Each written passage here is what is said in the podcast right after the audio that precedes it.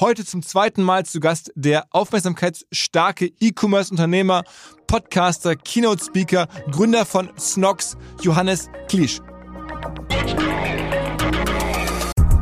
Und das ist auf jeden Fall mit einer der Hauptthesen und Ziele mit der Personal Brand rund um Johannes Klisch, dass wir sagen, dass wir die besten Leute anziehen. Und das muss ich sagen, zahlt sich auch in der Praxis aus. Also wir haben pro Monat so 700, 800 Bewerbungen und wir haben irgendwie gerade vier, fünf offene Stellen. Also da, da merken wir schon einen riesengroßen Zufluss und es ist Wahnsinn, was für Leute sich bei uns bewerben. Ich darf jetzt keine Stellen von anderen irgendwie nennen, aber wirklich auch von börsennotierten Unternehmen im E-Commerce-Bereich oder irgendwie Unicorns. Es ist Wahnsinn, was wir da an Inbound haben, wo ich sage, wenn wir ruhige Personen oder die Firma weil das Produkt gibt es ja nicht her. Wir sind, unser Produkt ist nicht sexy, würde das auf jeden Fall deutlich schwerer sein, Leute zu finden.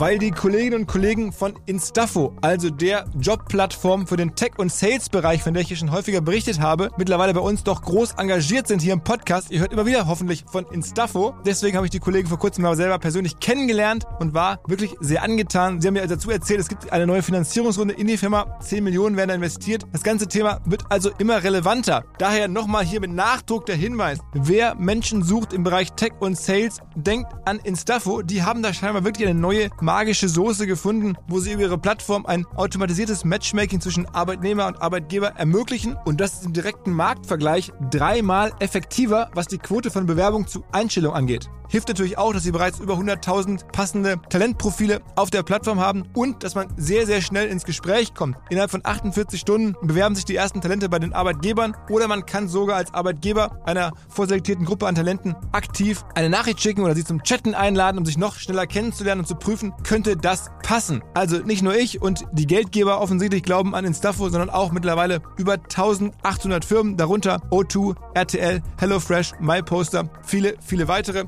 Instaffo ist auf OMR Reviews bestbewertet 4,8 Sterne in der Kategorie Recruiting-Plattform. Firmen, die nun Instaffo ausprobieren möchten, sehr gerne. Ihr spart außerdem 500 Euro auf die erste Besetzung, wenn ihr euch anmeldet über Instaffo mit Doppel-F, instaffo.com slash OMR. Zurück zum Podcast. Es gibt gar nicht so viele E-Commerce-Unternehmer, die in den letzten Jahren trotz all des Gegenwindes im E-Commerce-Sektor weiterhin gute Laune haben und die weiter gewachsen sind. Dazu zählt Snox mit all seinen Ablegern und vor allen Dingen mit einem seiner Gründer, der mittlerweile auf allen Plattformen sehr stark wahrnehmbar ist, Johannes Kliesch. Er hat trotz aller Herausforderungen weiter gute Laune und kommt vor allen Dingen mit seinem Geschäft auch scheinbar sehr, sehr gut voran. Als er zum ersten Mal hier zu Gast war, im November 2020, Folge 335, da war alles noch deutlich kleiner. Mittlerweile hat es eine Übernahme gegeben durch Private Equity, hat es gehöriges Wachstum gegeben.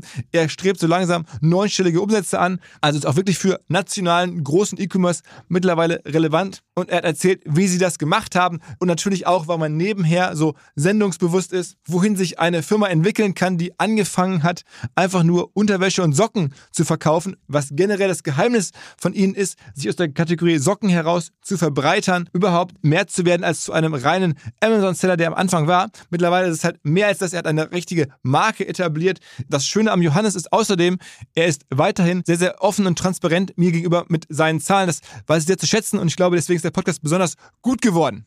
Apropos gut geworden. Wer jeden Freitag von mir Artikel, Threads, Videos geschickt bekommen möchte, drei Stück kostenlos per WhatsApp, die auch sehr gut geworden sind, die mir geschickt wurden, die ich irgendwo gesehen habe, die wir uns intern hier rumschicken, der kann sich anmelden. In meinem WhatsApp-Newsletter mittlerweile lesen so fast 20.000 Leute mit. Es kostet nichts, keine Werbung. Ihr bekommt einfach zum Wochenende drei lesenswerte oder guckenswerte, hörenswerte Beiträge. Es macht mir Spaß, wer Bock hat. Ihr findet es hier in den Show Notes oder in meiner Instagram-Bio. Einfach meinen WhatsApp-Newsletter abonnieren. Das Ganze setzen wir übrigens um mit Charles, einem CRM-System für WhatsApp, an dem wir zu einem ganz, ganz kleinen Teil auch beteiligt sein dürfen. Und jetzt rein ins Gespräch mit Johannes Kliesch. Auf geht's! Hi Johannes. Dankeschön. Schönes Intro. Äh, ich freue mich, dass ich wieder hier sein darf. Ja, äh, wann war das letzte Mal? Vor drei Jahren oder so, ne? Ja, ich glaube, dann haben wir ja für Vodafone hatten wir mal die Ehre zusammen so irgendwie auch nochmal einen Podcast aufzunehmen, aber jetzt hier zum zweiten Mal im OMR Podcast. Und ähm, es ist ja viel passiert. Also äh, als wir sprachen, da wart ihr noch sozusagen ähm, 100% Eigentümer, ihr, ihr beiden. Ähm, jetzt habt ihr die verkauft. Der Umsatz hat sich in den letzten Jahren wie entwickelt ungefähr? Also die letzten zwei, zwei drei Jahre vielleicht zum Rückblick. Letztes Jahr haben wir 57 Millionen Euro Nettoumsatz gemacht, das Jahr davor 32. Ich weiß nicht, ich glaube, das Jahr davor waren wir da, da waren wir, ich glaube, bei so 11, 12 Millionen. Also deswegen mhm. würde ich schon sagen, irgendwie verfünffacht. Dieses Jahr laufen wir Richtung 70 Millionen äh, raus. Jedes Jahr war profitabel, trotz irgendwie E-Commerce-Krise. Deswegen sind wir da stolz drauf. Aber können wir auch gleich nochmal ins Detail drauf eingehen. So die letzten zwei Jahre waren schon auch die schwierigsten, die Snox operativ je hatte. Ja gut, aber wenn der Umsatz verdoppelt, dann ist wahrscheinlich auch ein bisschen Friktion mit dabei. Ähm, jedenfalls die, die Annahme, die, ich habe äh, das irgendwie als Fun Fact hier von meinem Kollegen aufgeschrieben bekommen, die Annahme, dass die es in deiner Abiturzeitung scheinbar gab, dass ähm, du einer der äh, Menschen aus der, aus der Jahrgangsstufe sein würde, der die erste Million äh, am schnellsten zusammenklaubt, ähm, die hat sich schon mal bewahrheitet. Also du äh, bist jetzt 28? Ja, genau und ähm, hast auf jeden Fall jetzt da mehr als die erste Million äh, zusammen. Ähm, und also, aber lass uns erstmal, bevor wir darauf zu sprechen kommen, ähm, auf das Umsatzwachstum. Also du hast es jetzt gerade, es gab viel, viel Stress ähm, in den letzten zwei Jahren. Wie habt ihr es geschafft, also so eine Firma so stark ähm, wachsen zu lassen? Ja, ich glaube, viele verschiedene Punkte, die uns da vorangetrieben haben, um konkret zu werden. Wir haben die Channels, die wir schon auch im Let in der letzten Folge gesagt haben, haben wir weiter skalieren können. Also einmal das Marktplatzgeschäft, wo Snox ja auch herkommt, groß geworden ist, äh, war ein wichtiger Treiber bis heute. Also Amazon wachsen wir weiter, ist sehr wichtig. Die letzten zwei Jahre ist tatsächlich, äh, wir nennen das intern die alternativen Marktplätze, auch sehr groß geworden. Also Zalando, About You, Otto macht knapp so 15 bis 20 Prozent von unserem Umsatz Umsatz aus, also echt relevant. Also sind wir irgendwie auf jeden Fall bei 10 Millionen plus und auch extrem profitabel. Also das kann ich wirklich vielleicht hier auch als ersten konkreten Tipp an die E-Commerce-HändlerInnen, die hier zuhören, weitergeben. Auf Otto, Zalando und About You, da geht richtig Umsatz. Und vielleicht ja auch Fun Fact, Limango, weiß nicht, ob du Limango schon mal gehört hast und kennst. Doch, klar, klar. Äh, haben wir letzten Monat zum Beispiel 200.000 Euro Umsatz gemacht. Also wir sind da inzwischen auf sämtlichen Marktplätzen online, also Multichannel nennen wir das auch.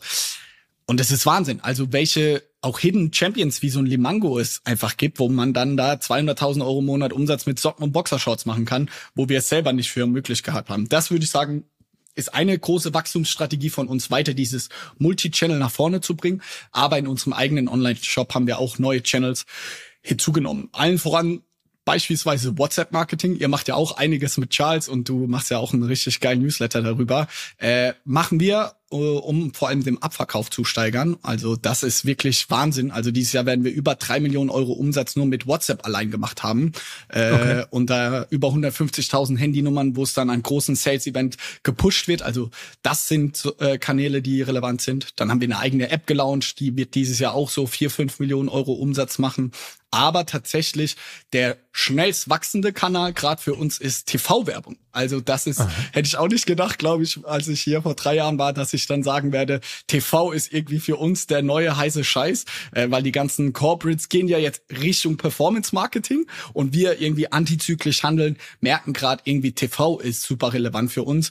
Und äh, wenn ich auch sehe, die großen E-Commerce-Player in den letzten Jahren wie Zalando, About You, wurden ja vor allem auch über TV aufgebaut. Oder das größte D2C-Company in Deutschland mit Emma-Matratzen war der Dennis ja auch bei euch, auch extrem stark über TV gewachsen. Und das ist, glaube ich, jetzt auch vorne raus so ein ganz wichtiger Kanal für uns, wie nochmal mehr Bekanntheit, mehr in die breite Masse kommen können.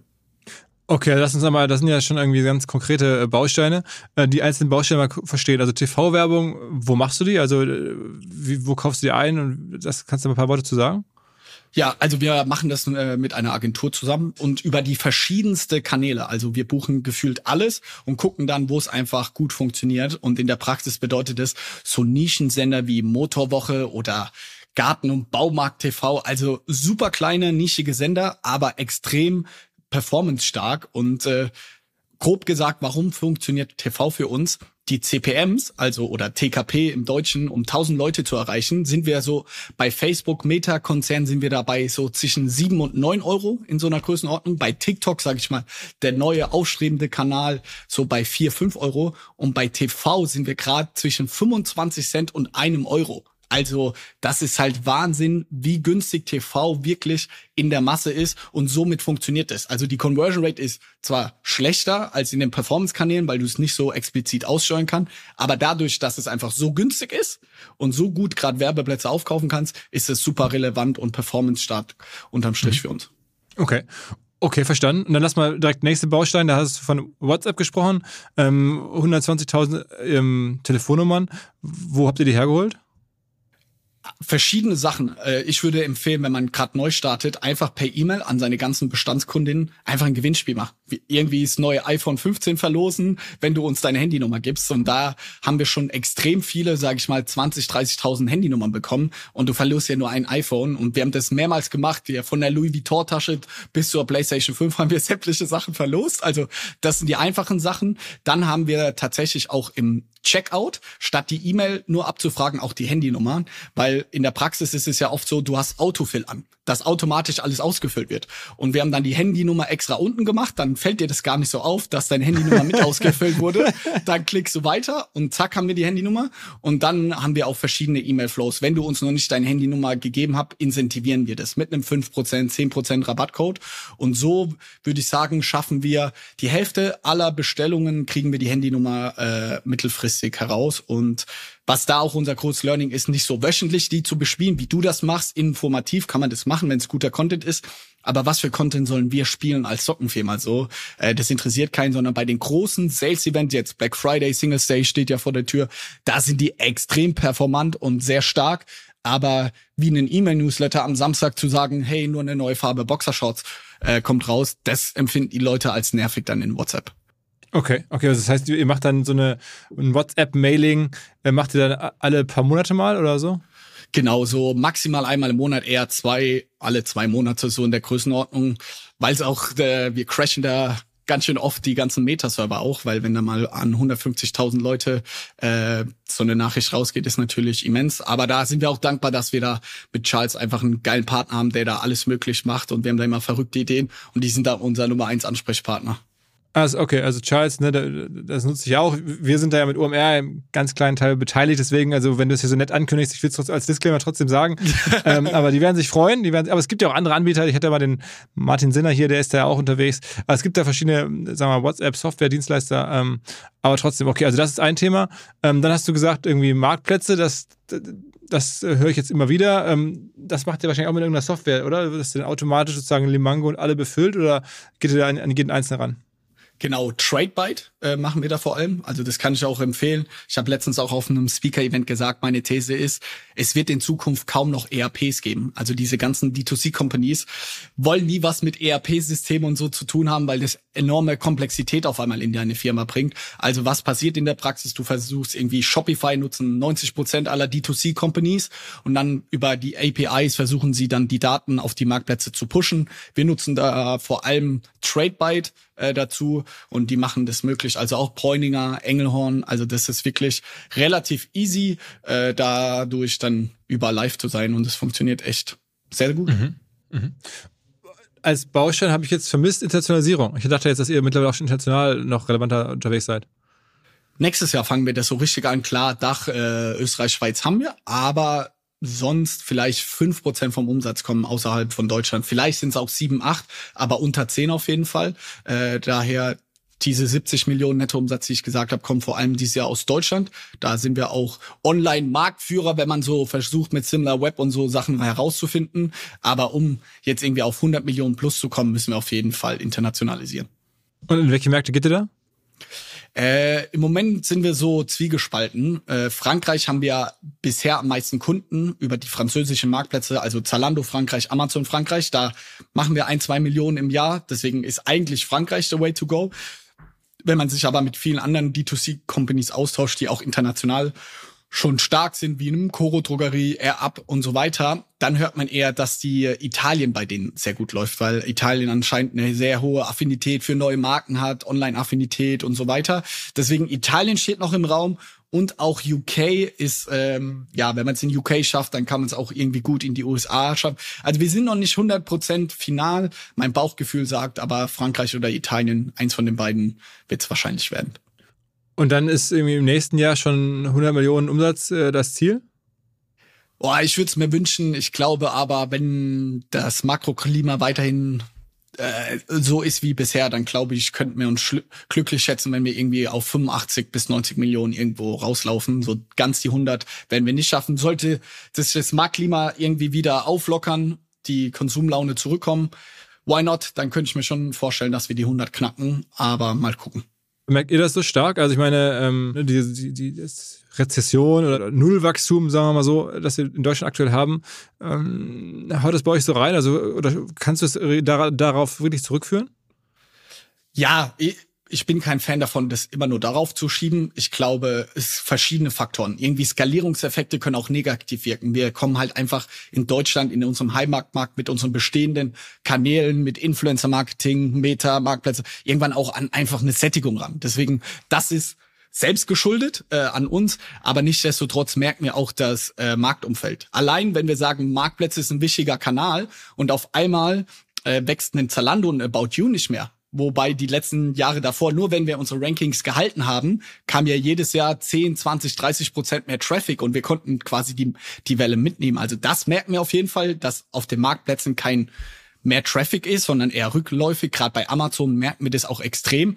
Dann würde ich sagen, Kauflaune sowieso. Äh, wir sind inzwischen auch mit unseren Preisen jetzt auch nicht mehr sage ich mal, haben wir auch in den letzten Monaten und Jahren äh, stark erhöht. Bei unserem Bestseller von 20 Euro auf 30 Euro. Sechs Paar Socken für 30 Euro ist auch nicht mehr so günstig, dass du das einfach mal so kaufst, wenn der Geldbeutel knapp ist. Und dann der äh, nächste, dritte große Megatrend, der gegen uns gerade etwas läuft oder spricht, ist dieser ganze Shein und Temu-Hype. Ich habe vor einigen Wochen für unsere Führungskräfte mal da so eine Vergleich äh, Präsentation gemacht.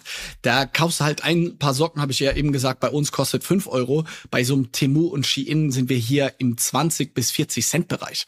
Und die sind ja irgendwie ganz vorne in den App Store Charts und greifen den Traffic entweder bei uns weg oder bei einem About You, Zalando etc. Also da fehlt's uns einfach. Deswegen würde ich schon sagen, dass wir diese ganze ja, Economy äh, gerade schon merken.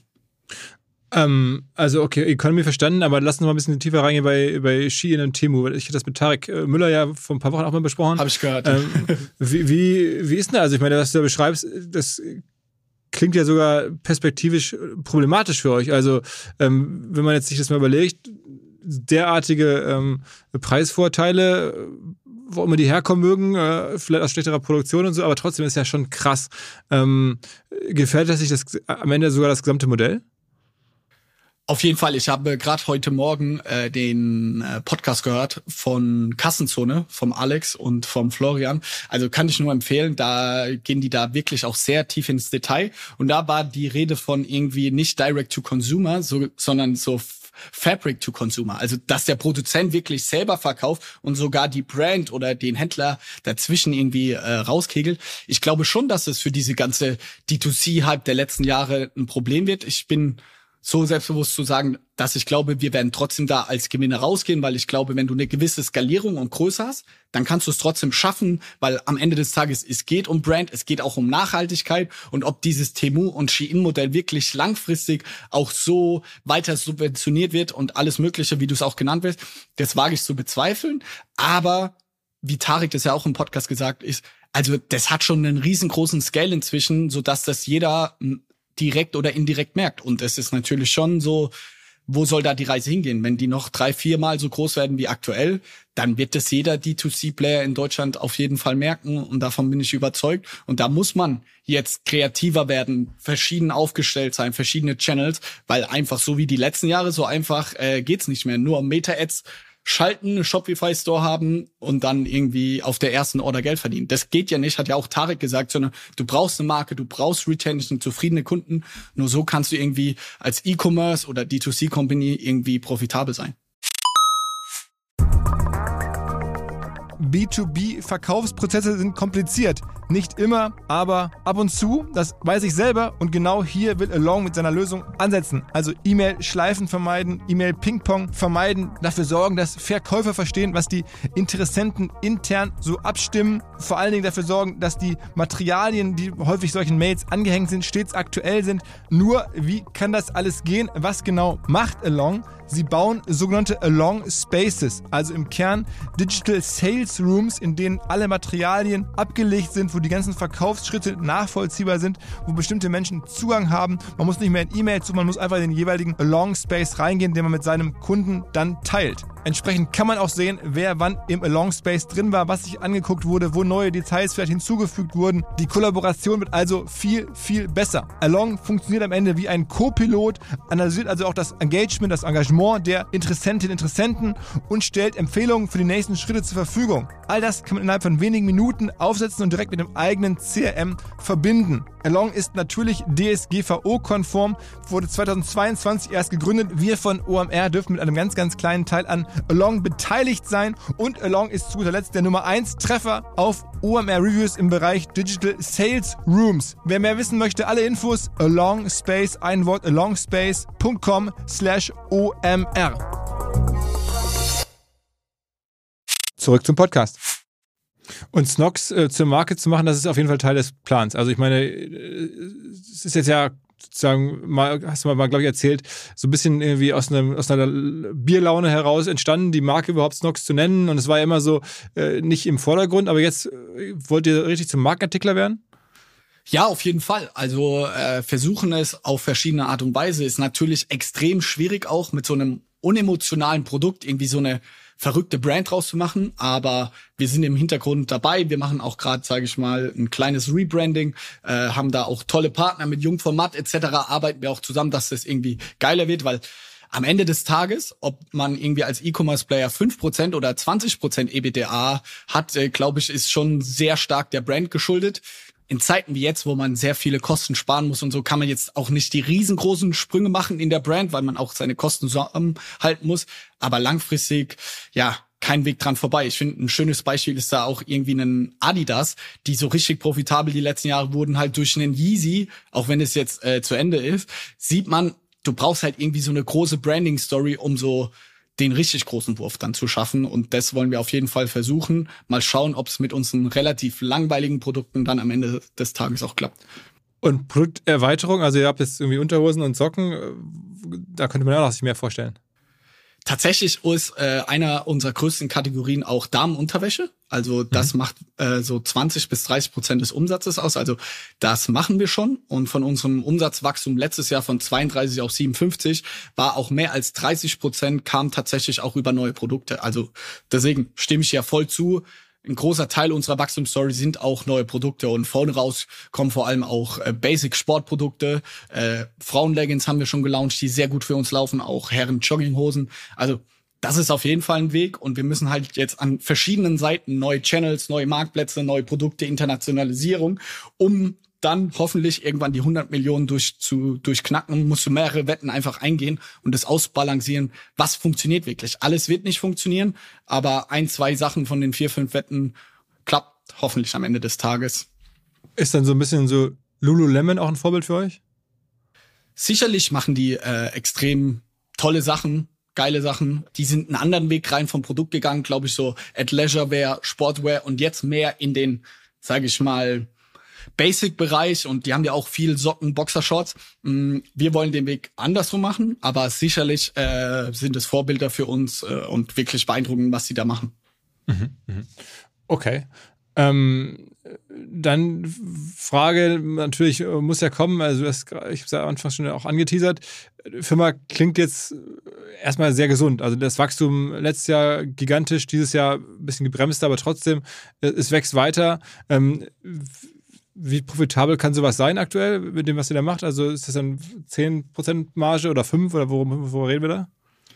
Du hast ja auch gesagt, wir haben Investoren reingenommen, deswegen ich darf immer äh, sehr offen über Umsätze sprechen, über Gewinn an sich. Bei uns darf ich nicht sprechen, aber was ich auf jeden Fall sagen kann, ich glaube allgemein ist eine Benchmark für gute, gesunde D2C-Firmen, wie das auch ein Snox ist, ist auf jeden Fall eine Zielmarke, irgendwie 10% EBITDA zu machen, ist so eine Größenordnung. Ob man das in den aktuellen Krisen auch 100% schafft, muss man sehen. Aber das ist auf jeden Fall das Ziel und die Zielgröße in ganz normalen Zeiten und auch die Jahre zuvor waren wir eher in Richtung 15 Prozent. Und ja, jetzt können die ZuhörerInnen, glaube ich, sich vorstellen, in welcher Range wir uns bewegen. Äh, aber wenn ihr mal seht oder jemand auch bei dir im Podcast ist, der sagt, hey, so viel Umsatz, würde ich sagen, bei einem E-Commerce-Händler, wenn der 10 Prozent unterm Strich nach allen Kosten 10% Marge hat, dann ist er schon extrem stark und dann noch wächst, äh, dann ist er, gehört er auf jeden Fall zu den Champions. Mhm. Aber Adidas ist noch besser, ne? Oder bei Lululemon sind die Marken noch besser, ne? Weil die ihre Brands haben, ne? Das ist echt krass, ne?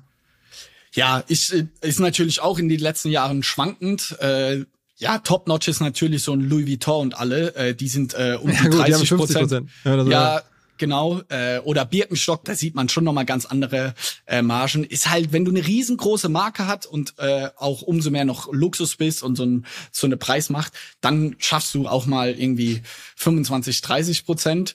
Aber als, sage ich mal, normale D2C-Brand ist 10% auf jeden Fall schon eine Ansage. Es gibt auch Ausnahmen, äh, wie du ja auch irgendwie einen More Nutrition Nahrungsergänzungsmittelhersteller, wenn die extrem hohe Retention haben, also Wiederkaufsraten etc. und im Verhältnis dann zu wenig Marketing-Spend, da gibt's dann bestimmt auch nochmal Champions, die da 20% plus haben. Ist aber natürlich auch ein Zusammenspiel, wie sehr investierst du auch in zukünftige Wachstumswetten äh, etc.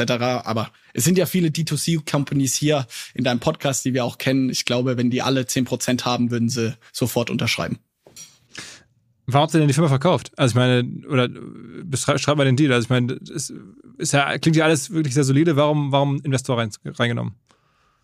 Verschiedene Gründe. Wenn ich aber ganz ehrlich bin, war es auch einfach was Emotionales. Wir hatten zu dem Zeitpunkt die Firma fünf, sechs Jahre zu zweit gemacht, mein Cousin und ich mit 4000 Euro gestartet und äh, man war im Podcast, wie bei dir auch äh, und wir waren irgendwie auf dem Papier, immer Papiermillionäre und alles war toll und cool, aber in der Realität hast du irgendwie 50.000 Euro hatte ich äh, auf dem Konto und ich hatte kein fancy, geiles oder irgendwas Leben und das ist auch vollkommen in Ordnung. Aber es war so, ey, geht dieser D2C-Hype denn auch unendlich? Also wir sind fünf, sechs Jahre auf einer Welle geritten. Dafür sind wir sehr, sehr dankbar. Aber geht es so weiter? Wir hatten dann perfektes Timing. Wir auf dem Peak E-Commerce haben wir tatsächlich dann auch verkauft. Das war Glück. Ähm, aber wir haben schon antizipiert, hey, wie lang geht es denn gut? Was ist denn auch so die nächste Welle? Und die Wirtschaft, äh, immer mehr Indikatoren sprechen irgendwie auch für eine Krise, dass wir gesagt haben, wir geben mal eine Minderheit ab. Also wir sind, ich darf nicht genau sagen, wie viel Prozent genau, aber wir haben deutlich noch zu zweit die Mehrheit an der Company. Wir haben den PE mit Cafe ins Boot geholt und äh, ja, ich habe noch Bock und wir haben Bock, die Firma weiter zu groß zu machen, aber von uns beiden, die Eltern sind jetzt in Rente gegangen, um da einfach was vom Tisch zu nehmen oder hinter die Brandmauern zu nehmen, hat sich einfach für uns total richtig angefühlt, um dann jetzt auch, wenn es um Internationalisierung geht etc., weil wir jetzt viel nach vorne raus investieren müssen, äh, haben wir gesagt, ey, jetzt ist das richtige Timing persönlich, aber auch für die Firma. Und was war der Pitch gegenüber den PEs? Also die haben jetzt sich da bei euch beteiligt, obwohl ihr beiden noch die Mehrheit haltet. Was ist deren Vision? Also denken die einfach in den nächsten Jahren, also ein bisschen lineares Wachstum nehmen wir jetzt mit? Das ist es ja eigentlich nicht. Die wollen ja eigentlich mehr sehen. Die müssen ja eigentlich höhere Renditen erwirtschaften. Also die brauchen ja schon irgendwie einen größeren Plan. Also für einen PE vor äh, ist was anderes als ein VC für die Zuhörerin. Ein PE investiert vor allem in irgendwie profitable, gesunde Firmen. Und da ist jetzt nicht, ich investiere in zehn und hoffe, dass einfach ein, zwei gut geht, sondern die investieren eher in fünf bis zehn Firmen und hoffen wirklich 80 bis 90 Prozent funktioniert. Also gibt's danach noch und drei, vier gehen vielleicht richtig ab. Und so ist deren Wette auch bei uns. Man sagt, so ein PE vor will zwischen drei und viermal Geld machen. Also wenn unsere Firma, ich darf nicht über die Firmenbewertung sprechen, nehmen wir aber mal an, unsere Firma, die wäre eingestiegen auf eine Firmenbewertung von 100 Millionen Euro, dann wollen die jetzt in den nächsten fünf, sechs Jahren 3x machen. Also von 100 Millionen Firmenbewertung auf 300 Millionen Firmenbewertung bringen. Also ist jetzt kein ultra exponentielles Wachstum, aber eine Verdreifachung irgendwie in fünf, sechs Jahren ist natürlich trotzdem sportlich. Und so ist ihre Investmenthypothese, dass sie sagen, hey, es war erfolgreich, dreimal Geld, alles was mehr ist, ist dann richtig Hammer für sie. Und inhaltlich haben sie bei uns investiert, weil sie, glaube ich, in erster Linie an uns beide Gründer glauben, dass sie sagen, hey, äh, ihr macht einen geilen Job und wir glauben da weiter dran. Aber auch auf der anderen Seite glauben sie dran, weiter an dieses ganze D2C äh, und auch, dass wir die Internationalisierung mit ihnen gemeinsam äh, meistern werden. Und äh, deswegen, wir hatten auch viele Angebote. Wir hatten ja sieben Angebote und haben uns dann am Ende des Tages für Cafe entschieden, weil da auch der persönliche Fit am besten war. Und ich bin auch nach wie vor selbstbewusst zu sagen, dass wir das hinbekommen, sodass in vier, fünf Jahren alle mit einem Lächeln vom Tisch gehen. Aber lass mich einmal rekonstruieren. Ne? Du weißt ja hier, meine Aufgabe für im Namen der Zuhörer ist ja ungefähr rauszufinden, was da los gewesen ist. Also, ähm, ihr habt letztes, letztes Jahr verkauft, ne? Äh, genau, letztes Jahr im April, glaube ich, war Notatemi. Okay, das heißt, man geht dann immer schon hin und versucht dann so die, die Runrate des Jahres so als Eckdatum zu nehmen. Das, das waren dann so Größenordnung 60 Millionen. Also ihr werdet ja schon äh, bei dem Wachstum und bei eurer Story und so allem wahrscheinlich ein bisschen mehr bekommen haben als einmal Umsatz, äh, gehe ich jetzt mal von aus. Ähm, also vielleicht eher zweimal Umsatz, dann sind ja dann sind wir schnell bei den 100 Millionen. Also das heißt, diese 100 Millionen, die du da gerade so fiktional angenommen hast, die sind so weit von der Realität wahrscheinlich nicht entfernt. Ich kann so sagen, äh, ich glaube, in den letzten Jahren wurde in Mannheim äh, ein Startup, Stokart hießen die, glaube ich, ein Klarner verkauft und man spricht dort von 100 Millionen Euro äh, Firmenbewertung und ich würde jetzt sagen, dass wir Stand heute vielleicht sogar wertvoller sind als sind. So und mhm. äh, ja, mehr darf ich leider nicht sagen. Ich weiß, du kannst weiter rumrechnen, weiter bohren. Äh, ich bin ja sehr offen, sämtliche andere Zahlen, aber irgendwann ist bei mir insofern auch Schluss, weil die Investoren auch sagen, hey, sie wollen natürlich sich nicht zu sehr in ihr Kartenblatt gucken lassen.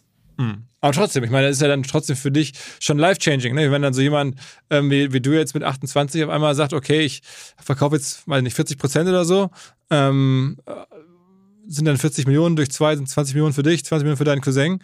Ähm, das ist schon ein anderes Leben als vorher, oder? Safe. Also, wie gesagt, ich bestätige den Betrag nicht. Äh, es kann mehr und es kann auch weniger sein, aber definitiv. Und wir haben ja auch äh, einige Secondaries gemacht. Ein kleiner Teil war auch ein Primary. Also Primary bedeutet Geld wirklich in die Firma geflossen. Aber der Großteil war Secondaries, dass es Felix und ich wirklich auf unserer Holding oder privaten Konto auch haben.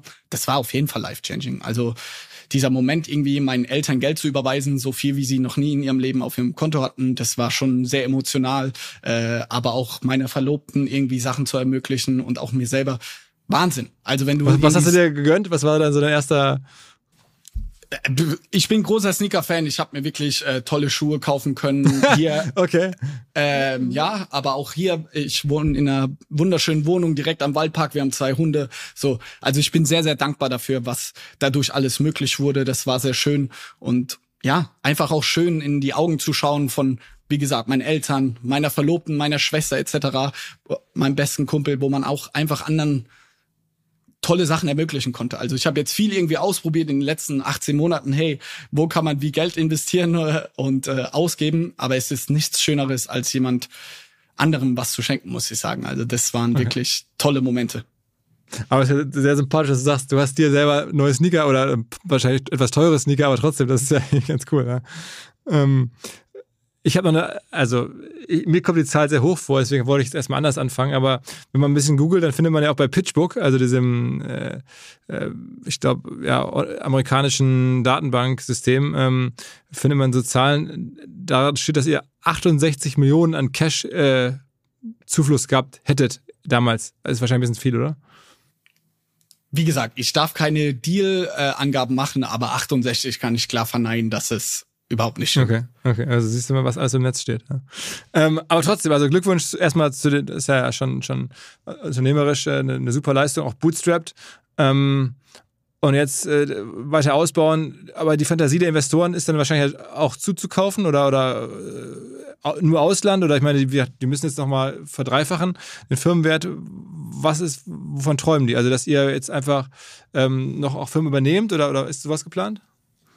Äh, vielleicht nochmal zur Verdreifachung. Die sind ja irgendwie auf einer Umsatzgrößenordnung von 32, 33 Millionen irgendwie eingestiegen. Klar, du hast gesagt, man versucht auch letztes Jahr die Runrate irgendwie mitzuverkaufen, die 57. Aber wenn man nur ausgeht, die sind bei 33 eingestiegen und wir werden dieses Jahr bei 70, 75 rauskommen, dann haben wir ja schon mal eine Verdopplung auf jeden Fall irgendwie hinbekommen von ihrem Investment. Also ich sage immer intern, wir müssen schaffen, dass die Investoren happy sind profitabel sein. Es geht vor allem in einem PE-Case um die äh, EBITDA-Multiple, aber vom Umsatz sollten wir so 100 20 bis 150 Millionen in so einer Größenordnung und dann mit der passenden Profitabilität, dann, äh, dann sieht es schon mal gut aus. Und die Fantasie ist vor allem die großen Wachstumswetten, würde ich sagen, ist Internationalisierung, ist ein riesengroßer Block. Das müssen wir jetzt beweisen, auf jeden Fall, dass wir das schaffen, hinbekommen und auch nach ein, zwei Jahren auf jeden Fall mit einer guten Profitabilität. Und auf der anderen Seite aber auch in Deutschland durch mehr Produkte, durch TV-Channels etc., durch größeres Influencer-Marketing, aber auch da noch weiteres Wachstum hinzulegen. Und wir haben das dieses Jahr auch unter Beweis gestellt, trotz schwierigen Marktumfelds. Deswegen, ja, sind wir da alle bullish, dass wir das hinbekommen. Aber es ist natürlich auch auf dem Scale echt schwer. Also da mal 20 Prozent Wachstum bedeutet halt irgendwie absolut dann mal 10, 15 Millionen Euro. Da musst du erstmal einen Channel finden, der das mal so eben macht. Mhm. Ähm, habt ihr denn dieselben Probleme, die jetzt auch Tarek erzählt hat, dass ihr irgendwie extreme Lagerbestände aufgebaut habt irgendwie und jetzt einfach äh, wahnsinnig viel Klamotten rumliegen habt? Ja, vor allem Anfang des Jahres. Hätten wir da den Podcast aufgenommen, hätte ich geflucht und hätte gesagt, boah, gar nicht so einfach. Aber gemeinsam mit dem gesamten Team haben wir das gut reduzieren können durch unsere Sales-Events etc. Man muss halt sagen, genau wie Tarek gesagt hat, dass wir da strategisch haben wir halt gedacht, es geht so weiter. Äh, ja, und jetzt äh, kam so ein bisschen, äh, die Realität hat uns eingeholt. Also im gesamten Unternehmen haben wir da einfach falsche Annahmen getroffen, haben das aber jetzt gut abwenden können und dass wir auch jetzt wieder echt gutes Cashpolster haben äh, und ja, die Firma einfach gesund läuft. Trotzdem großes Problem, die Lagerbestände. Aber ich meine, äh, zumindest wird eure Ware jetzt ja nicht so schnell alt. Ne? Also ich meine, bei, ja. bei Bauchi gibt es ja dann irgendwelche sozusagen Modetrends, die dann kommen und gehen und dann sind sie auch danach ist ja dann die, die Trendware quasi kaputt, weil der Trend ist vorbei. Aber euch ist ja mit Socken und Unterwäsche, tendenziell kann man die ja auch mal drei Jahre liegen lassen. Absolut. Also das ist ein riesengroßer Vorteil für uns und das war auch, wieso wir wahrscheinlich eine sehr gute Bewertung bei uns bekommen haben jetzt bei dem Deal, weil die These war halt, Waren wird nicht schlecht. Selbst wenn es mal irgendwie einen Downturn economy-wise gibt, können wir den ganz gut aussetzen. Äh, unsere Cashflow ist auch gut. So, also absolut, äh, wie du das sagst.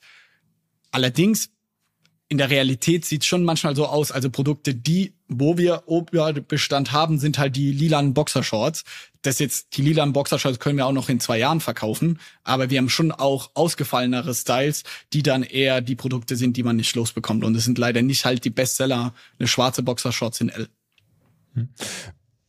Ähm, du hast mir damals erzählt, dass ihr auch sehr stark in China produziert. Ist das nach wie vor so? Also da war das irgendwie so 80 oder 90 Prozent, glaube ich.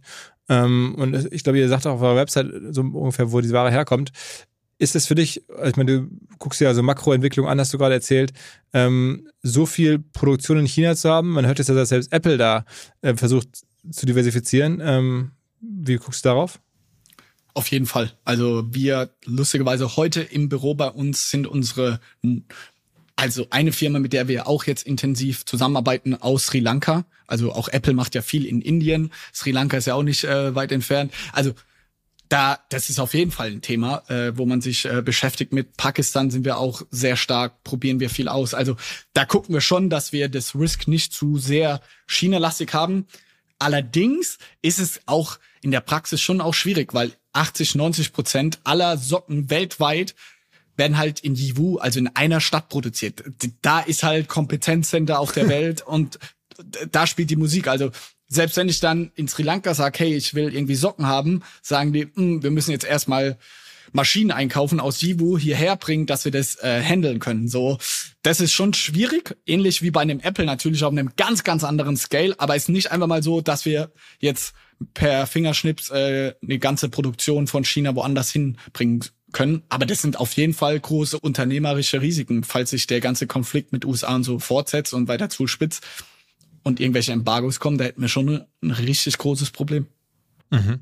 Ähm, bist du noch selber in der Region unterwegs und fliegst danach irgendwie Sri Lanka oder, oder äh, Bangladesch, Pakistan, guckst du das an, wo man da produzieren könnte und so? Also das macht Felix, der auch beim letzten Mal mit dabei war. Er äh, ownt bei uns das ganze Thema Produktion, Produkt etc. Er war jetzt, letzten Monat war er mit dem Team in Sri Lanka und jetzt nächsten Monat fliegen sie wieder nach China. War halt die letzten Jahre durch diese ganzen Corona-Beschränkungen so nicht möglich. Also wir waren jetzt seit drei oder vier Jahren ist es zum ersten Mal, dass wir wieder fliegen dürfen. Aber jetzt machen wir im Oktober, heute sind die Produzenten bei uns. Also wir sind da schon sehr nah dran und im engen Austausch, weil das ja mit unsere wichtigsten Partner sind für den Erfolg vorne raus. Mhm. Ähm, was mir auch aufgefallen ist in den letzten anderthalb Jahren, du bist sozusagen auch nochmal als Person total aktiv geworden. Also bei mir bei Instagram oder LinkedIn, äh, du tauchst regelmäßig auf. Ähm, äh, vielleicht auch, weil ich deine Beiträge immer irgendwie angucke, ich weiß es nicht, aber äh, man hat das Gefühl, du machst schon sehr viel Output ähm, und das wirkt so ein bisschen so, so, so Gary V-Style. Also ne, du hast jetzt irgendwie mir im Vorgespräch gesagt, eigentlich nicht der Plan, aber ich äh, denke immer, okay, da hat jemand das, das Playbook von Gary Vaynerchuk und äh, also mit Untertiteln, mit klaren Ansagen, so richtig so, so ein bisschen, wie man das in Deutschland eigentlich gar nicht gewohnt ist, dass da jemand so, als ein Unternehmer so, so, ja, sich so inszeniert. Warum machst du das? Also, ich sag immer, ich will der Jürgen Klopp des E-Commerce werden. Ich will, dass die, okay.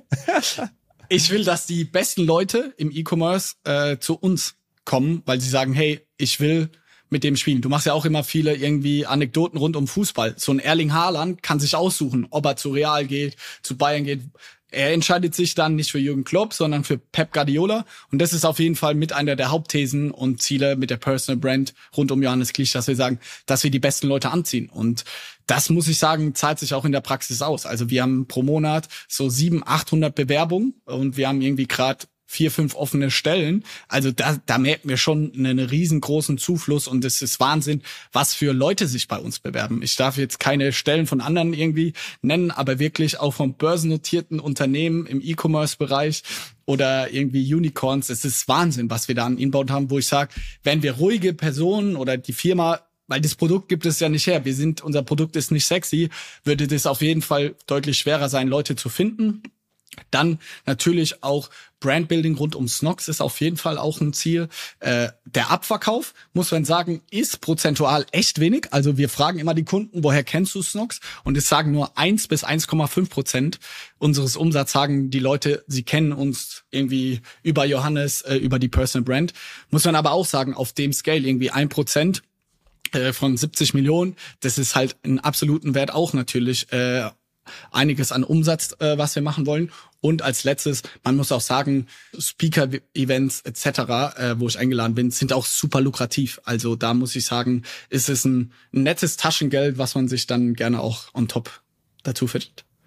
Also es gab ja sogar mal so ein Artikel Manager Magazin, da stand irgendwie drin, dass, dass man äh, als Speaker in Deutschland auch noch Millionen verdienen kann im Jahr, wohlgemerkt, wenn man das so auf deiner Scale macht. Also Millionen da muss ich leider passen. Da gibt's äh, andere, die das äh, nochmal stärker machen. Ja, aber im sechsstelligen Bereich ist es auch auf jeden Fall, dass man mit irgendwie äh, Speaker-Gagen äh, verdienen kann. Oh, okay. Okay, aber äh, beschreib mal so ein bisschen den Aufwand, den du da treibst. Also wie groß ist das Team äh, um dich herum, dass da oder wie hoch ist der Output? Ist es täglich tatsächlich oder wie ist das so?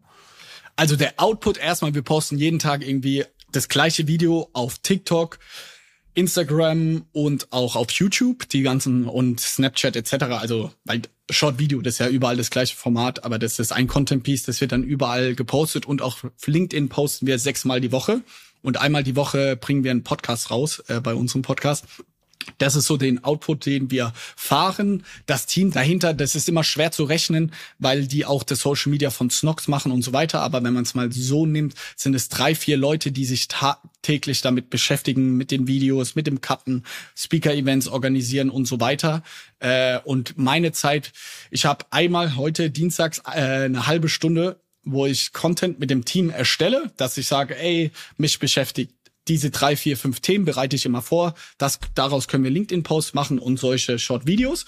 Die schreiben dann mit und bringen aber auch Themen mit, dass sie sagen, hey, guck mal, Philipp Westermeier hat das auf LinkedIn gepostet. Wie ist deine Meinung dazu? Können wir das irgendwie verarbeiten? Also halbe Stunde da Content-wise pro Woche und dann habe ich einmal im Monat über so drei, vier Stunden diese äh, Videoproduktion, diese ganzen kurzen Videos. Also es hält sich in Grenzen, was eher das Zeitaufwendige ist. Wenn ich dann ein Speaker-Event oder so hab, dann ist halt mal ein Arbeitstag irgendwie dahin, wenn ich nach Hamburg fahren muss, morgens hin, Speaker-Event, abends zurück. Und ja, das ist, glaube ich, das zeitintensivste.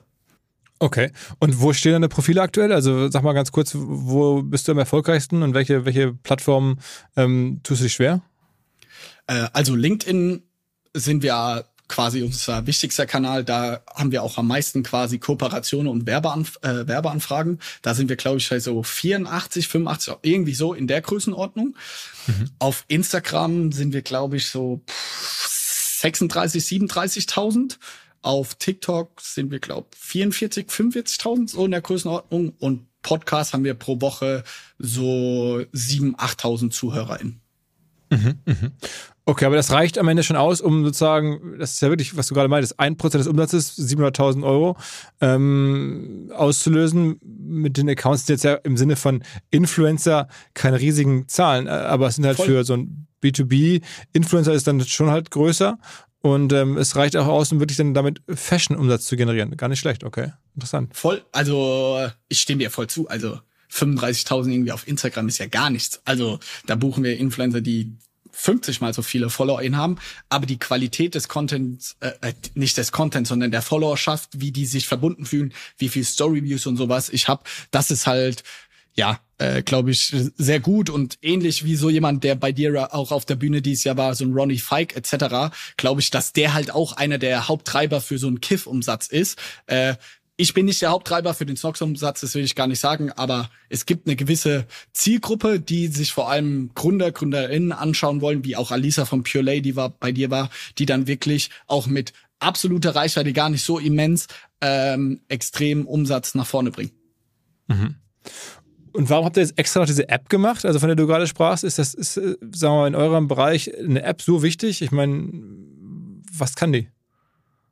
Also, äh, ich hätte auch niemals gesagt, äh, dass das irgendwie relevant ist für uns. Und in unserem Aufsichtsrat sitzt zum Beispiel Florian Jodl, der war jahrelang der Dachchef von Zalando. Der hat auch gesagt, ey Johannes, eine App, lass es, das ist unnötig. Der einzige Grund, warum wir es eigentlich am Ende des Tages gemacht haben, war die Push-Notifications. Ähnlich wie WhatsApp haben wir gesehen, okay, mit WhatsApp machen wir irgendwie drei, vier Millionen Euro Umsatz dieses Jahr, einfach nur, weil wir den Kunden ja einen weiteren Channel haben, um die zu benachrichten. Und genauso sehen wir auch App als Marketing-Channel. Die Leute, die die App runterladen, so 40, 50 Prozent lassen auch zu, dass wir ihnen Push-Notifications schicken lassen.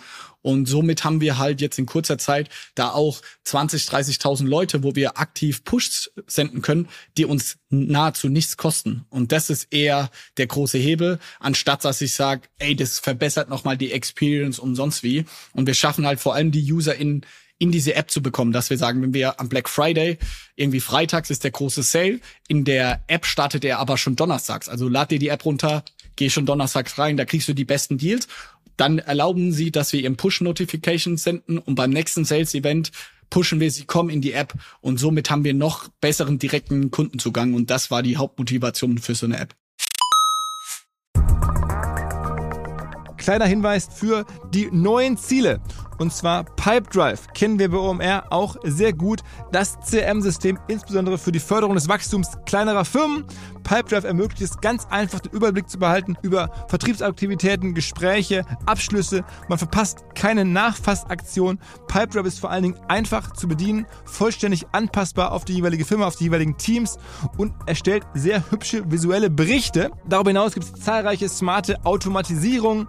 Also geht zu pipedrive.com www.ecom, um dort eine kostenlose 14-tägige Testversion zu starten.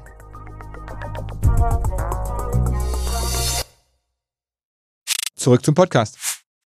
Okay. Und als du beim letzten Mal da warst, da hast du erzählt, ihr macht nebenher auch äh, eine Beratungsfirma, Snox Salting, also E-Commerce-Beratung.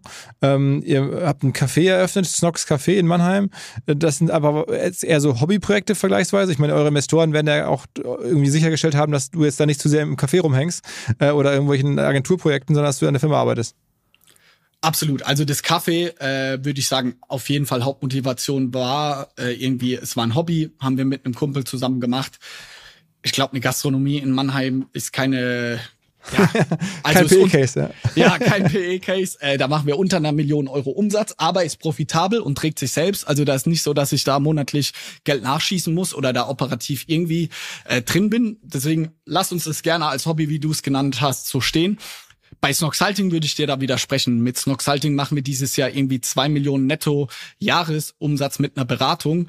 Beratung ja, weiß jeder, kann auch mal irgendwie 30 Prozent plus minus EBTA haben, ähm, wenn nicht sogar noch mehr. Das kann schon super lukrativ sein. Also wir haben da auch bei Snoxalting, also machen wir vor allem Amazon-Beratung, echt große äh, Kunden. Gerade äh, letzte Woche haben wir Netflix gesigned, äh, die jetzt bei uns äh, mit uns zusammenarbeiten. Aber ein Westwing ist da auch Kunde und echt viele große Namen, äh, wo wir echt stolz drauf sind. Und das ist auch ein Team aus, ich glaube, 17 Vollzeitleuten. Also das würde ich auf keinen Fall sagen, dass das ein Hobby ist, sondern das ist ein ernstzunehmender äh, Case. Und man muss auch sagen, dass da echt einige Strategen auch anklopfen äh, wegen Übernahmen. Also und da handelt es sich dann schon auch eine Firmenbewertung von mehreren Millionen Euro. Und daher würde ich klar sagen, das ist nicht nur ein Hobby. Okay, okay. Ähm, wie viele Leute arbeiten denn insgesamt aktuell für, für euer Team? Also wie viele Leute hast du jetzt bei dir über alles hinweg? Äh, so bei Snox GmbH, also E-Commerce-Geschäft sind es, glaube ich, so 95 FTEs, also Fulltime Employees.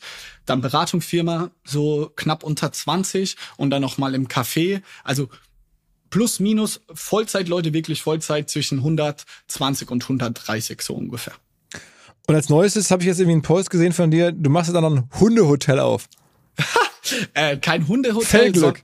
Fellglück. Äh, tatsächlich ist Fellglück ey, mir zugelaufen, ich wollte das gar nicht so machen. Äh, was ist da passiert? Wir haben ja einen E-Commerce-Podcast, wo ich gemeinsam mit Romy jede Woche irgendwie über die aktuellen E-Commerce-Themen spreche. Und dann hatten wir das fiktive Beispiel haben gesagt, ey, wenn wir morgen noch mal anfangen würden, was würde ich denn machen?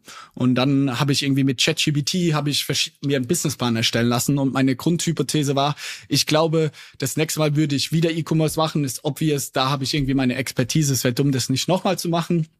Aber dann mit einem emotionaleren Produkt als Socken, äh, weil mir es einfach sehr schwer fällt, da um wirklich eine Brand zu bauen. Und dann habe ich gesagt, wir haben irgendwie zwei Hunde, äh, die ich sehr liebe. Und dann habe ich gesagt, ey, so eine Hundebrand gibt's gar nicht so viele Love Brands in Deutschland, im Pets Daily vielleicht und ein, zwei andere, wo ich sage, ey, die haben's mega gemacht. Aber ich glaube, da ist auch noch äh, irgendwie Platz oder gibt's auch noch andere Ansätze, die wir machen können. Und so haben wir das eigentlich nur in einem Podcast so aufskizziert. Hey, eine Hundemarke würden wir machen mit verschiedenen Produkten. Und dann war ich auf einem Investoren-Event von unseren Freunden von Carl Square. Und dann bin ich Speaker, war ich da, bin ich dann runtergegangen. Und dann hat mich ein Investor gepackt und hat gesagt, ey Johannes, ich habe gestern irgendwie deinen Podcast gehört. Ich gebe dir 20.000 Euro. Lass uns das auf jeden Fall mit Feldglück machen. Ich finde die Idee so geil. Dann habe ich gesagt, ey Björn heißt er, ey Björn, ich weiß nicht, ich habe so viel zu tun. Ich will es nicht machen. Der so, du postest nur auf LinkedIn, dass wir einen Geschäftsführer in suchen und ich kümmere mich um alles. Und tatsächlich haben wir jetzt zwei Geschäftsführer.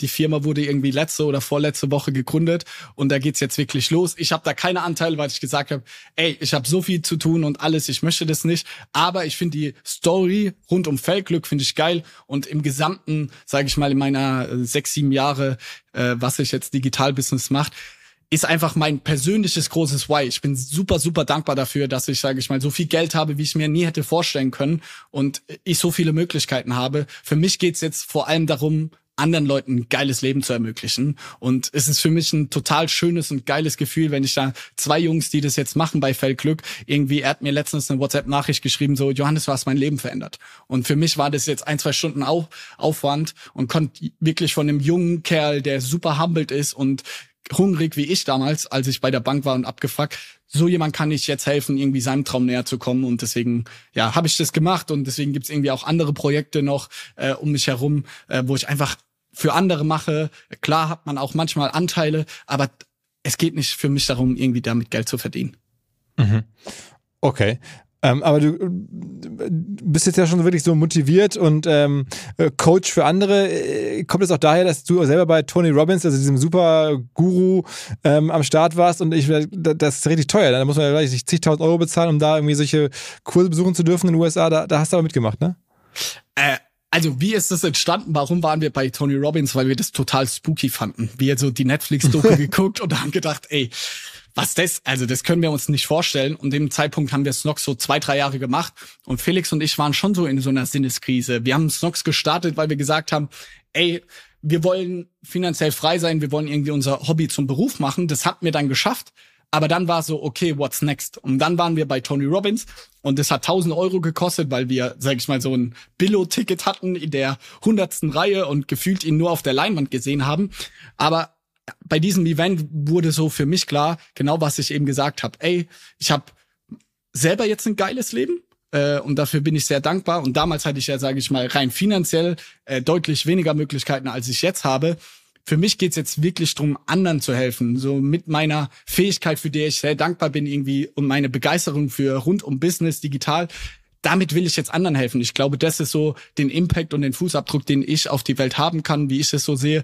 Äh, Tony Robbins, sage ich mal, hat uns geholfen, zu dieser Erkenntnis zu kommen, aber das waren zwei Tage auf diesem komischen Festival.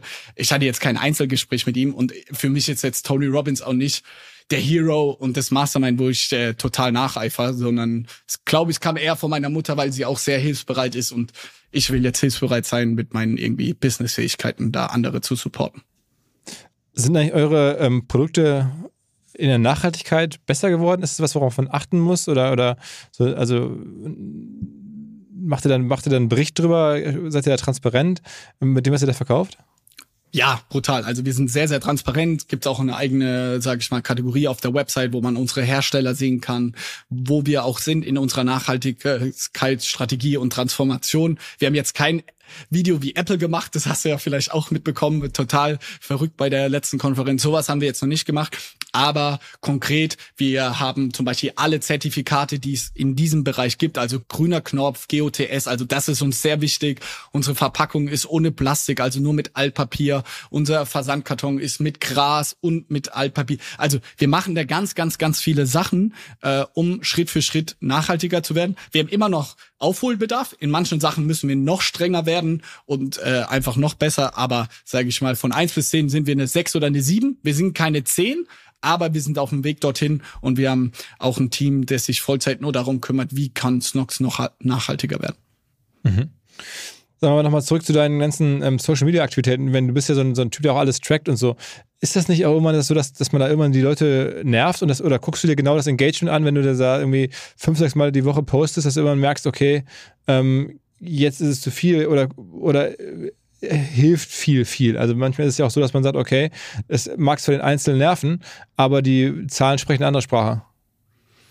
Boah, gute Frage. Ich würde eher viel hilft viel, aber ich würde jetzt nicht noch weiter erhöhen. Ich muss auch sagen, von, den Re von der reinen Reichweite will ich auch gar nicht mehr viel bekannter werden. Also wir hatten zum Beispiel auf TikTok und Instagram äh, hat, haben wir viel über die Gründerstory erzählt. Ich habe auch beim Mediamarkt an der Kasse gearbeitet und so weiter.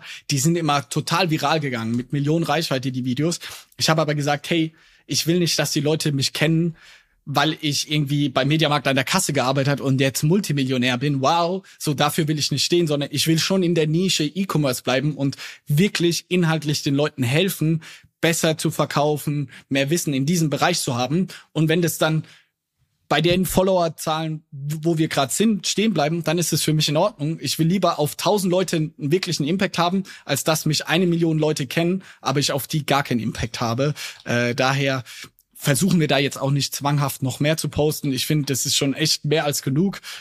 Tendenziell würde ich vielleicht sogar etwas runtergehen und da konkret bei LinkedIn wenn mal ein Post richtig viral geht, dann posten wir zum Beispiel am nächsten Tag posten wir nicht, weil wir das schon sehen, äh, dass dann die Reichweite ein, eingeschränkt wird. Also da gucken wir schon, aber so als Größenordnung fünf, sechs Mal die Woche posten wir schon.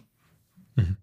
Ähm, und als letztes vielleicht irgendwie, du hast so deine ganzen Aktivitäten angesprochen. Es gibt noch so die Founders League, so eine Art ähm, Höhle der Löwen-Format, das äh, ihr euch selber ausgedacht habt, wo ihr Startups 10.000 Euro ähm, anbietet. Ähm, ist das so eine Art Online-Höhle der Löwen oder was, was ist da genau der, der im Hinterkopf?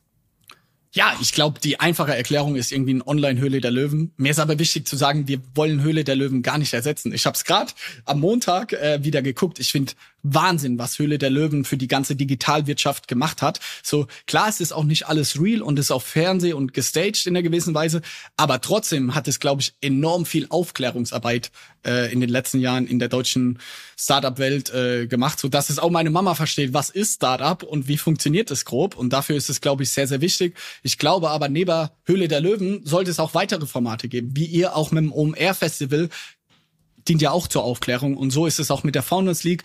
Was ist es konkret? Wir haben einmal pro Quartal. Jetzt gerade war äh, die letzte Show in Mannheim, waren 700 Leute vor Ort. Äh, gibt's fünf Startups, die dann pitchen und dann kann das Publikum abstimmen, äh, wer den besten Pitch gemacht hat und die Person kriegt dann 10.000 Euro.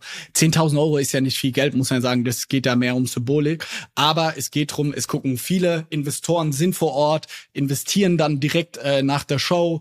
Wir connecten die, zum Beispiel war jetzt äh, ein Schuh hat vorgestellt, die bringen wir gerade rein im KDW, Bräuninger, Engelhorn und so weiter, weil wir glauben, Geld ist das eine, aber vor allem das Netzwerk, die Türen aufzumachen, ist das andere. Und wir haben jetzt insgesamt irgendwie, ich glaube, es waren waren 25 Startups da und in über äh, sieben, acht wurde schon bereits investiert. Julian Traxler hat zum Beispiel in eins investiert und so weiter. Also das ist das große Ziel mit der Founders League, dass wir Startups helfen, irgendwie die Kluft zwischen Startups gerade am Anfang in der Seed-Phase etc. mit Investoren zu connecten, weil wir da ein riesengroßes Netzwerk haben. Und das ist einfach toll, wer auch schon Teil des Ganzen war. Jetzt äh, am letzte Woche war sie in Mannheim, hat zum Beispiel auch Christian Lindner per Videobotschaft, hat äh, kurz eine Ansprache gehalten. Also es ist toll, wie viel Impact wir da schon machen konnten, ohne dass ich da mega viel Zeit reinstecken konnte. Mhm. Und wann sitzt, sitzt du bei der echten Höhle Löwen in der Jury? Ich würde sofort machen. Also wenn das hier, hier jemand von Boxer, ich finde es mega. Ich finde es toll, dass so eine T-Shirt jetzt aus wirklich dieser LinkedIn und Digitalszene, dass wirklich jemand so, ich nenne es mal von uns jetzt dort sitzt. Äh, aber ich, also ich wäre sofort bereit. Ich würde auch in andere investieren wollen. Äh, aber ich finde auch, dass die anderen, die vor Ort sind, äh, da tolle Arbeit machen. Mm, ja, aber wenn das jemand hört, ich bin gerne bereit. Würdest du reingehen? okay. Würdest du? Ich? Ja. Ich glaube, ich würde es zeitlich gar nicht schaffen, ehrlicherweise.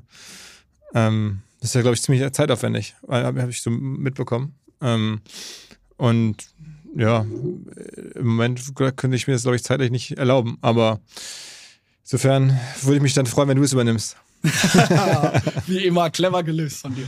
Also, ähm, ja, aber, aber, trotzdem eine Wahnsinnsgeschichte, auch wenn das jetzt vielleicht noch als ähm, letztes fehlt, aber die 100 Millionen fehlen auch noch, aber also es ist ja noch ein bisschen was zu erledigen, aber trotzdem, du bist ja erst 28, also Wahnsinn, ähm, was du da schon für so eine Traktion hast und, und ähm, ja, was du da gebaut hast. Ähm, sehr beeindruckend und ich würde es gerne weiter verfolgen. Also mal gucken, vielleicht ein, zwei Jahren, nächstes Update, mal wieder hören, wo stehst du dann? Also ist ja schon eine, ähm, ja, wirklich so eine, so eine Bilderbuchreise von man fängt mal an, bootstrapped, ähm, jetzt Teil-Exit, ähm, so ein Fonds hat ja immer so Haltedauer von so fünf Jahren meistens so. Ne? Also zwei sind schon um. Also in den nächsten zwei, drei Jahren wird sich da was tun. Also das heißt, dann wird das vielleicht immer weiterverkauft. Ähm, also wir bleiben am Ball. Ähm, aber ähm, wir werden vermutlich auch so von dir hören. Also man, äh, wer sich für dich interessiert, äh, hat ja keine Probleme, dich zu finden. Vielen Dank, Philipp, auch hier für die Bühne und auch äh, was OMR letztes Jahr unsere Reise begleitet hat. Und ich darf ja auch immer bei euch sprechen und so weiter. Am Donnerstag bin ich mit Rolf zusammen OMR Education. Also auch da nochmal von meiner Seite vielen Dank, was ihr alles für diese ganze Digitalszene macht und auch für mich gemacht habt. Äh, ja, ist immer wieder ein Fest hier bei euch bei OMR zu sein. Vielen, vielen Dank, sehr gerne. Und genau, also das gebe ich zurück. Weiß ja, ähm, schätzen da deine ähm, offene und, und, und äh, transparente Art. Das ist natürlich für uns wertvoll, auch wenn du jetzt, man merkt schon, die Investoren, die nicht mehr alles äh, so erzählen lassen. Aber ähm, trotzdem äh, war ja hoffentlich wieder viel dabei. Also in dem Sinne, schöne Grüße nach Mannheim, ähm, ins, äh, ja, ins deutsche Startup-Mecker. ähm, und bis bald. Ciao, ciao. Ciao, ciao. Im jetzt kommenden Hinweis mal nicht AdTech oder B2B Softwarelösung, sondern mein Kollege Max, der sich mit Gin auskennt und alle unter 18-Jährigen jetzt bitte weghören, mir berichten wird, warum er Monkey 47 so besonders findet. Max. Ja, Philipp, es steckt direkt im Namen. Das sind die 47 Botanicals, die dem Ganzen einen einzigartigen Geschmack verleihen. Das sind zum Beispiel die Preiselbeeren aus dem Schwarzwald, die ihm auch eine ganz besondere Note geben. Aha. Und was hast du da mitgebracht? Meinen Favoriten, den Monkey 47 Tonic. Super einfach, ein paar Eiswürfel, etwas Monkey 47, das Ganze aufgefüllt mit Tonic Water und einer Grapefruit-Zeste obendrauf. Fertig ist der erfrischende Drink. Okay, äh, und das schmeckt dann? Auf jeden Fall. Beim ersten Schluck spürst du direkt die Wacholdernote, frische Zitrusnoten und eine leichte Pfefferschärfe. Für mich ist es genau die Balance dieser Aromen, die den Gin ausmachen. Und gibt es noch was über Monkey 47 als Brand zu sagen? Ich meine, du siehst es ja schon am Apotheker-Design der Flasche. Die Brand ist mit super viel Liebe gestaltet. Vom Etikett bis hin zur Website, die aussieht wie eine alte Zeitung. Da wundert es mich ehrlich gesagt auch nicht, dass Monkey 47 bereits zum achten Mal in Folge als Top Trending Gin Brand ausgezeichnet wurde. Also an alle, probiert Monkey 47 gerne aus, überzeugt euch selber von seiner Qualität, dass das hier, was der Max berichtet, wahr ist. Ich wiederhole nochmal, Monkey 47, Monkey 47 zum Mitschreiben in Bar oder Supermarkt demnächst mal ausprobieren.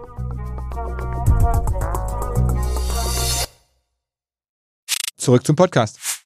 Dieser Podcast wird produziert von Podstars